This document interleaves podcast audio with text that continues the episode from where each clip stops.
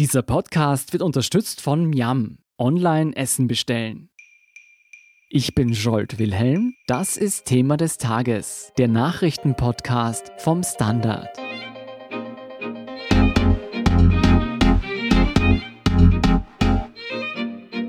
Seit Monaten hält das Coronavirus die Welt in Atem. Mittlerweile gibt es bereits mehr als 2,5 Millionen bestätigte Infektionen. Und dennoch ist nach wie vor nicht geklärt, woher dieses tückische Virus stammt. Über Fledermäuse, Laborexperimente, mutmaßliche Kampfstoffe und die schwierige Spurensuche nach dem Ursprung der Pandemie berichtet Klaus Taschwer vom Standard. Klaus, nach all den Wochen und Monaten, die uns das Coronavirus SARS-CoV-2 schon beschäftigt, wissen wir heute bereits mit hundertprozentiger Sicherheit, woher dieses Virus stammt? Ja und nein. Also wir wissen einerseits mit annähernd hundertprozentiger Sicherheit, dass es aus China stammt und dass die ersten Covid-19-Patienten in Wuhan gemeldet wurden. Wir wissen auch, dass die ersten Patienten, die bekannt wurden, am Fischmarkt von Wuhan tätig waren bzw. sich dort aufgehalten haben. Aber spätestens ab da beginnt das Fischen im Trüben. Sag mal kurz gefasst, welche Theorien gibt es denn über den Ursprung von SARS-CoV-2? Da sollten wir unterscheiden zwischen einerseits den biologischen, virologischen Theorien, also wie das Virus von Tieren auf Menschen kam und andererseits, wo und wie das passiert ist. Beginnen wir beim ersten. Was man ziemlich sicher sagen kann, ist, dass Fledermäuse eine wichtige Rolle gespielt haben dürften. Tatsache ist, dass das Virus eng verwandt ist mit Viren, die man in Hufeisennasenfledermäusen gefunden hat. Und die leben ungefähr 1600 Kilometer von Wuhan entfernt. Nicht so ganz klar ist, wie es biologisch dazu kam, dass diese Viren zu Menschen gelangt sind entweder direkt über die Fledermäuse oder über einen Zwischenwirt. Da kommen Schuppentiere in Frage, aber ganz genau weiß man auch nicht, wie das passiert ist. Die andere Frage ist natürlich, wo das genau passiert ist und wie sich das ereignet hat oder ob es möglicherweise nicht noch andere Möglichkeiten gibt. Und da kann es wohl sein, dass das nicht an diesem Fischmarkt in Wuhan passiert ist, sondern möglicherweise auch in einem Labor. Und da gibt's wieder unterschiedliche Annahmen. Einerseits die, dass dieses Virus möglicherweise künstlich in einem Labor für Biowaffen erzeugt worden sein könnte, was eine hm, eher Verschwörungstheorie ist. Andererseits könnte es natürlich auch aus einem Labor stammen, in dem man über diese Viren geforscht hat und Möglicherweise ist es da auf Labormitarbeiter übergesprungen oder irgendwie aus diesem Labor rausgelangt. Hufeisen, Nasenfledermäuse, das muss ich mir auf alle Fälle merken. Schauen wir uns mal die derzeit viel diskutierten Erklärungen an, wonach das Virus aus einem Labor stammen soll. Was besagen denn diese Spekulationen genau? Auch hier gibt's wieder mehrere Hypothesen. Also man muss wirklich von Hypothesen sprechen, weil das alles andere als gesichert ist. Die erste Hypothese habe ich erwähnt. Das Virus entstand in einem Biowaffenlabor, wurde künstlich erzeugt und dann absichtlich oder möglicherweise auch unabsichtlich freigesetzt. Das heißt, es ist irgendwie künstlich erzeugt worden. Dann gibt es aber noch andere Theorien, ähm, die mit zwei Forschungsinstituten in Wuhan zu tun haben. Also es gibt dort ein Institut für Virologie und ein Forschungsinstitut für Seuchenbekämpfung. Und die befinden sich das eine relativ weit entfernt von diesem Fischmarkt in Wuhan und das andere relativ nahe.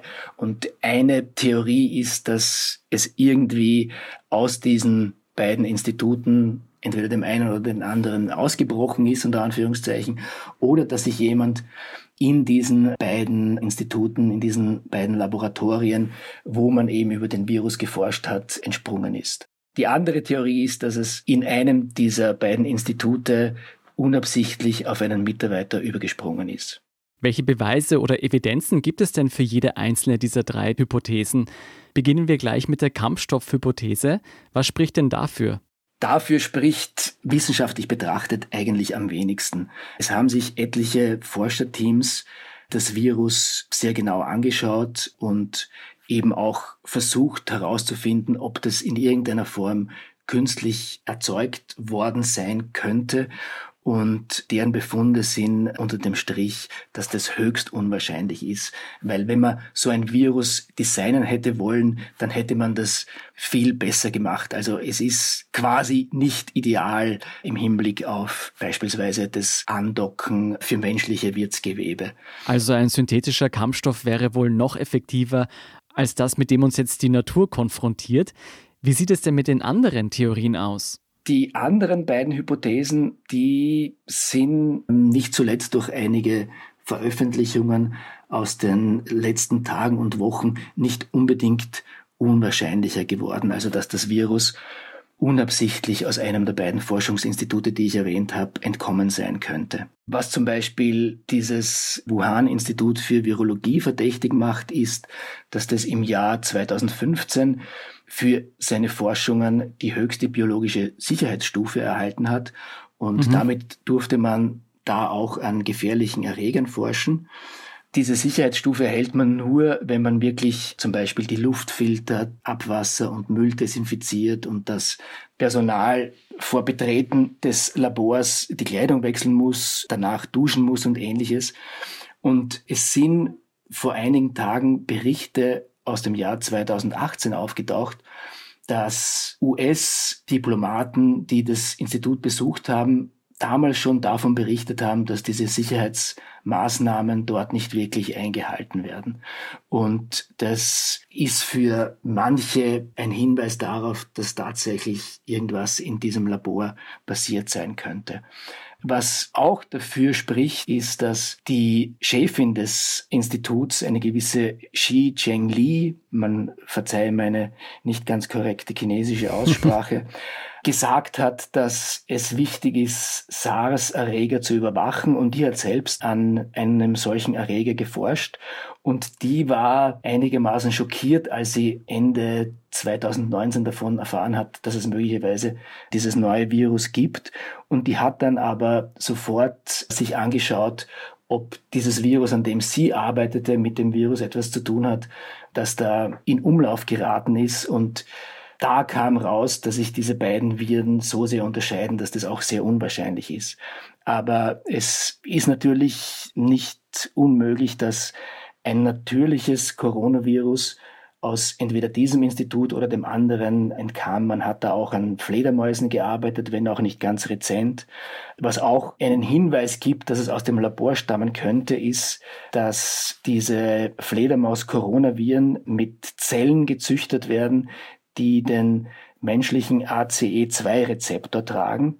Und so könnte es dazu gekommen sein, dass sich der Erreger in dieser Laborkultur quasi an den Menschen angepasst haben könnte und diese Mutation durchgemacht hat, die möglich und nötig war, um auf den Menschen überzuspringen.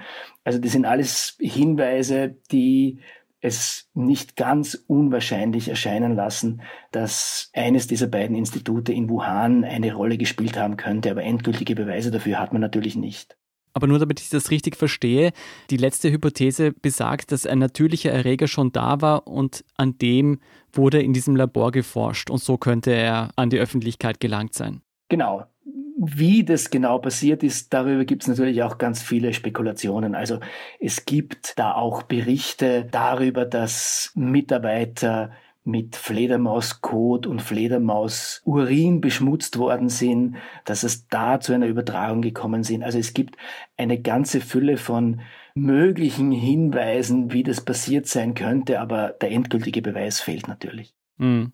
Was sagen denn die Experten? Wie dürfte SARS-CoV-2 letztlich entstanden sein? Ja, wenn man sich die Literatur ansieht, die natürlich da auch ins Kraut schießt und die Quellen sind natürlich auch unterschiedlich vertrauensvoll, dann ist es wohl so, dass eine Mehrheit nach wie vor daran glaubt, dass es irgendwie über diesen Fischmarkt und wahrscheinlich diesen Zwischenwirt Schuppentier passiert sein dürfte. Aber in den letzten Tagen, wenn ich das recht verfolge, hat diese Theorie mit den Laboratorien, aus denen das dann unabsichtlich entfleucht sein könnte, durchaus einen gewissen Aufwind erhalten. Aber klar, die Smoking Gun, also der endgültige Beweis fehlt. Nur damit wir einen Einblick bekommen, Klaus, welchen Grund hat es denn, dass Labors an solchen durchaus sehr gefährlichen Viren forschen? Das dient in erster Linie der prophylaktischen Seuchen- und Epidemiebekämpfung.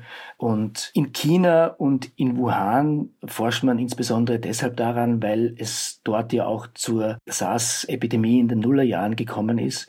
Und diese Gefahr, dass solche Viren von Fledermäusen irgendwie auf den Menschen überspringen und dann beim Menschen eine Epidemie oder Pandemie auslösen, die war lange bekannt. Insofern ist es nicht weiter ungewöhnlich, dass man gerade auch dort in Wuhan an solchen Viren forscht. Insofern würde das die Laboratorien quasi nicht verdächtig machen im Sinn von, man hat absichtlich daran geforscht, um da einen bösen Virus in die Welt zu setzen. Mhm. Es ging natürlich eher um die Bekämpfung und die Erleichterung der Bekämpfung von auftretenden Pandemien und möglicherweise auch um die Entwicklung einer Impfung schon vorab. Insofern ist es etwas ganz Selbstverständliches daran zu forschen. Umso tragischer wäre es natürlich, wenn bei der Erforschung und Bekämpfung dieser Viren ein Virus aus dem Labor heraus an die Öffentlichkeit gerät. Sag mal, was macht denn die Rückverfolgung dieses Virus so schwierig? Ja, da kommt man natürlich auch ein bisschen in das politische Fahrwasser, fürchte ich. Also mhm. man hat in den letzten Tagen gesehen, dass es da zu einem Schlagabtausch zwischen China und den USA kam. Vor gut einer Woche hat Präsident Trump in den USA ja erstmals angedeutet, dass diese Laboratorien in Wuhan schuld sein könnte. Es gab dann sofort einen Konter aus China und die USA versuchen da natürlich Druck gegen China und auch die Weltgesundheitsorganisation WHO aufzubauen, indem man halt sagt, die Chinesen waren wirklich, wenn auch unabsichtlich, daran schuld, dass das passiert ist ist. Insofern ist es auch ein gewisser Propagandakrieg geworden und das macht natürlich die Rückverfolgung umso schwieriger. Mhm. Das würde ich als ein Problem sehen. Das andere ist sicher die Informationspolitik in China selbst. Also gerade als die Pandemie ausgebrochen ist, war ja sehr viel Geheimhaltung angesagt. Man hat nicht alles verraten. Möglicherweise weiß man in China mehr, als man zugibt. Und wie man aber auf diese Informationen kommt, ist natürlich nicht ganz einfach. Jetzt abgesehen von politischen Schuldzuweisungen, wieso ist es denn überhaupt relevant zu wissen, wie SARS-CoV-2 entstanden ist? Würde dieses Wissen in der Bekämpfung des Virus helfen?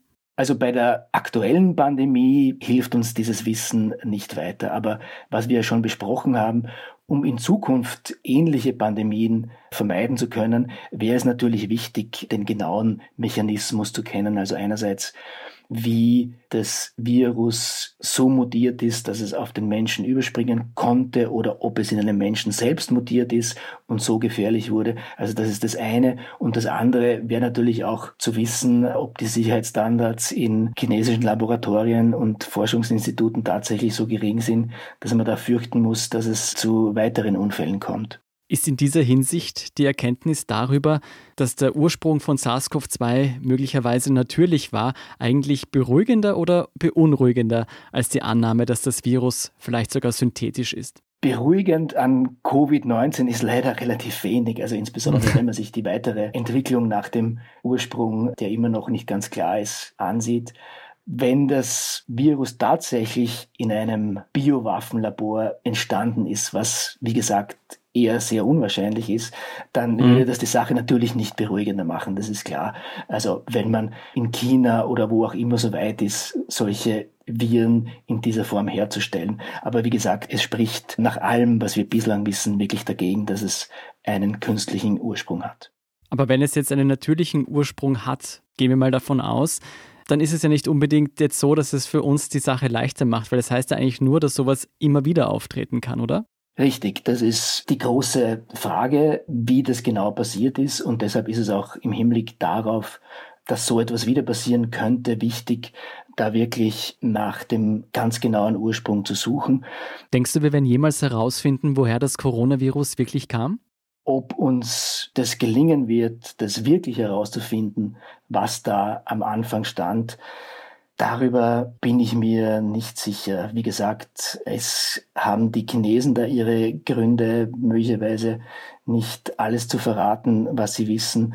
Und ob, wie Trump angekündigt hat, die US-Amerikaner mit ihren Nachforschungen das herausfinden werden können, das wage ich auch zu bezweifeln. Also ob wir das je wissen werden, wo das genau passiert ist, das wage ich zu bezweifeln. Ich sehe eher Chancen, dass wir herausfinden, wie genau es passiert ist, also woher tierisch das Virus stammt und wie es auf den Menschen übergesprungen ist. Also da sehe ich eher Chancen.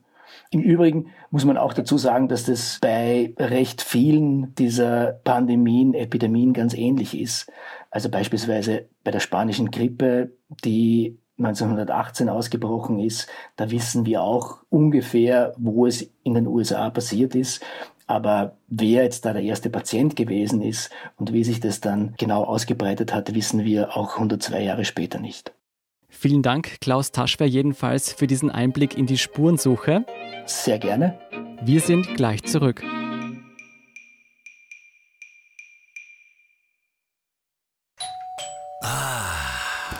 Der Klang, wenn die Leibspeise vom Lieblingsrestaurant ankommt.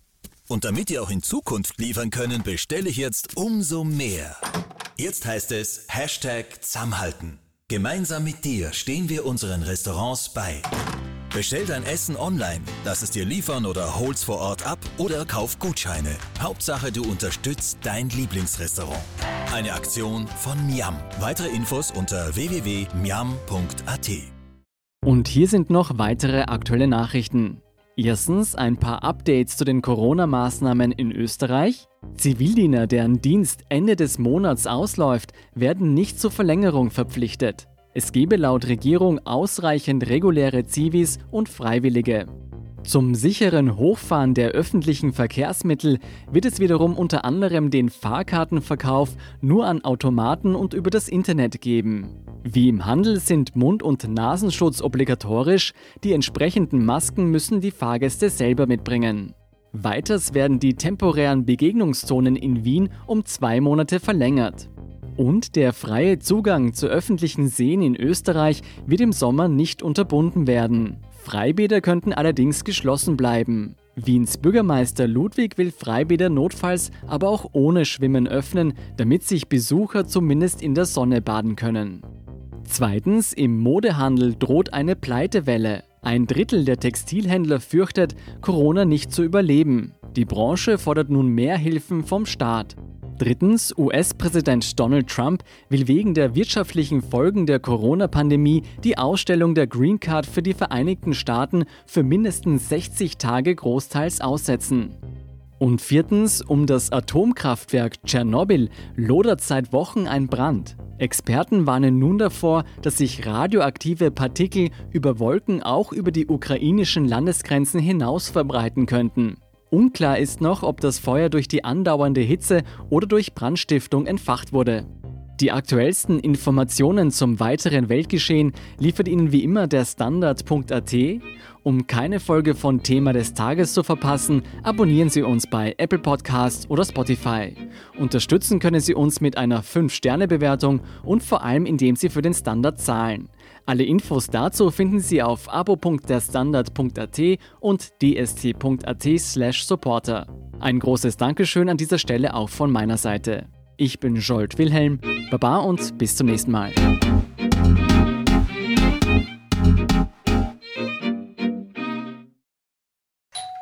Ah, der Klang, wenn die Leibspeise vom Lieblingsrestaurant ankommt.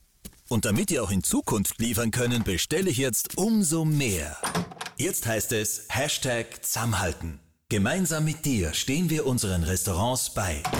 Bestell dein Essen online, lass es dir liefern oder hol's vor Ort ab oder kauf Gutscheine. Hauptsache, du unterstützt dein Lieblingsrestaurant. Eine Aktion von Miam. Weitere Infos unter www.miam.at.